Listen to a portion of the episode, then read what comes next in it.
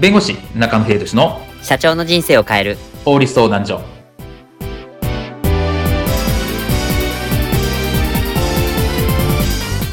こんにちは弁護士の中野秀俊です。こんにちはアシスタントの堀内隆です。この番組は IT 専門の弁護士中野秀俊がこれはすぐに使える法律主に企業法務の知識を分かりやすくそしてちょっとコミカルにお伝えする番組です。よろしくお願いいたします。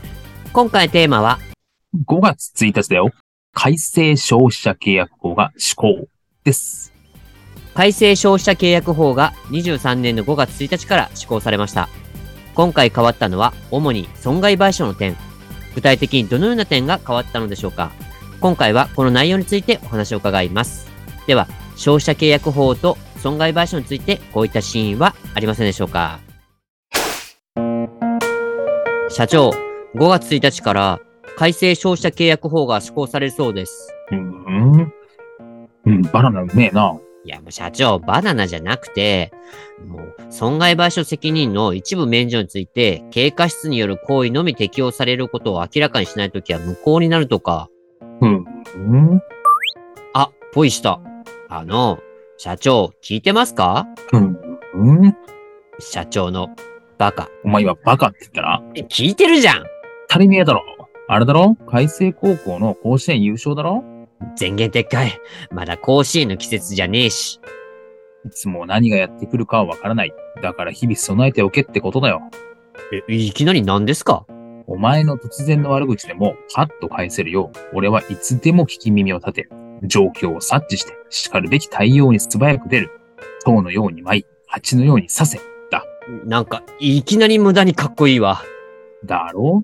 俺はそれだから、大変です。銀タラアルファで損害賠償の訴えが、何？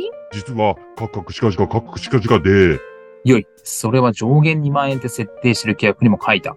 それで対応してくれ。はい、承知しました。おー、すげえ。ちゃんと俺はそういう法改正も事前にチェックして、叱るべき対応は先回りして対処してんだよ。よし、じゃあ、外回り行くぞ。うわえだだだだだ。なんでこんなところにバナナの皮が。なんでだ自分でポイ捨てしてたじゃねえか。今回のテーマは5月1日だよ。改正消費者契約法が施行についてお話を伺います。はい。えっと、今回のテーマであるこの消費者契約法が改正されたというところで、5月1日、まあ、このオンエア当日からの施行になるんですが、具体的にどのような点が変わったのかご紹介いただけますでしょうか？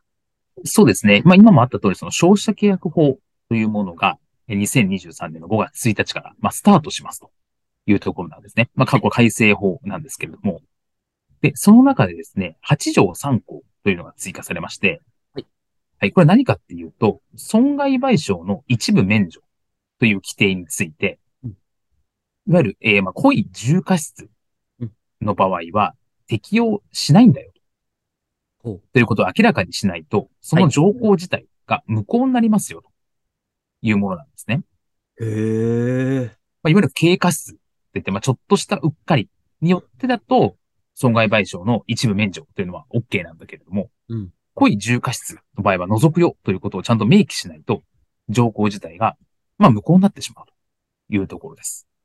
うわあ、これってあれですね。例えば、なんかのサービスとか商品だったら、なんか蓋の閉め忘れがちょっと発生してたからなんかあったとか、そういうところとかもう全部その適用外になってしまうってことですよね。そうですね。なので、事業者が、まあ、わざとの場合は当然そうですし、うん、うん。まあ、わざとに匹敵する重大なうっかりでうん損害賠償を与えてしまいました。っていう場合、損害を与えてしまった場合について、うんその場合について、いや、一部免除ですよ。という規定は置けなくなったっていうところですね。うんなるほど、なるほど。なので、まあ、条項として、まあ、よくあるのが、その上限規定っていうのを設けますと。損害賠償のですね。例えば、このサービスについて、当社が損害賠償を負う場合。はい。まあ、1万円を上限として。はい。まあ、責任を負いますよ、みたいな状況で結構よくあったりするんですね。はい、はい、はい、はい。その上限の時に、まあ、今まではこれでもよかったんですけど、前も言った通り、あくまで故意重過失というものは除きますよ。軽過失の場合のみこの条項は適用されるんですよってことを明示しましょう。うん。いうふうになっているので、例えば、じゃあ変えるとしたら、まあ、損害賠償金1万円を、まあ、限度額として責任を負うものとします。ただしと、当社に故意または重過失がある場合を除くとかですね。うんうん。まあ、そういった形で明示をしなければいけなくなったというところになります。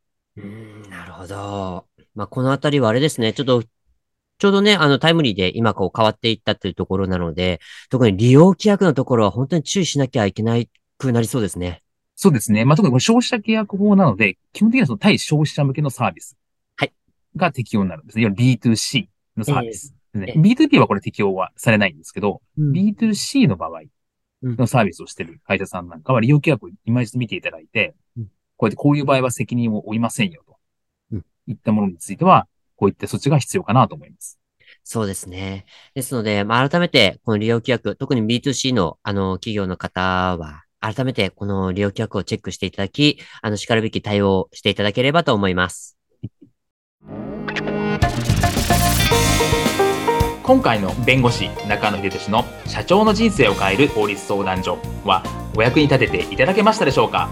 企業活動において気がつかないうちに違法になっていることやちょっとした法律の知識があれば一気に打開できるそんな法律のエッセンスをご紹介していきますのでこの番組をフォローいいねをお願いいたします。よろしくお願いいたします。ではまた次回をお楽しみに。ありがとうございました。ではまた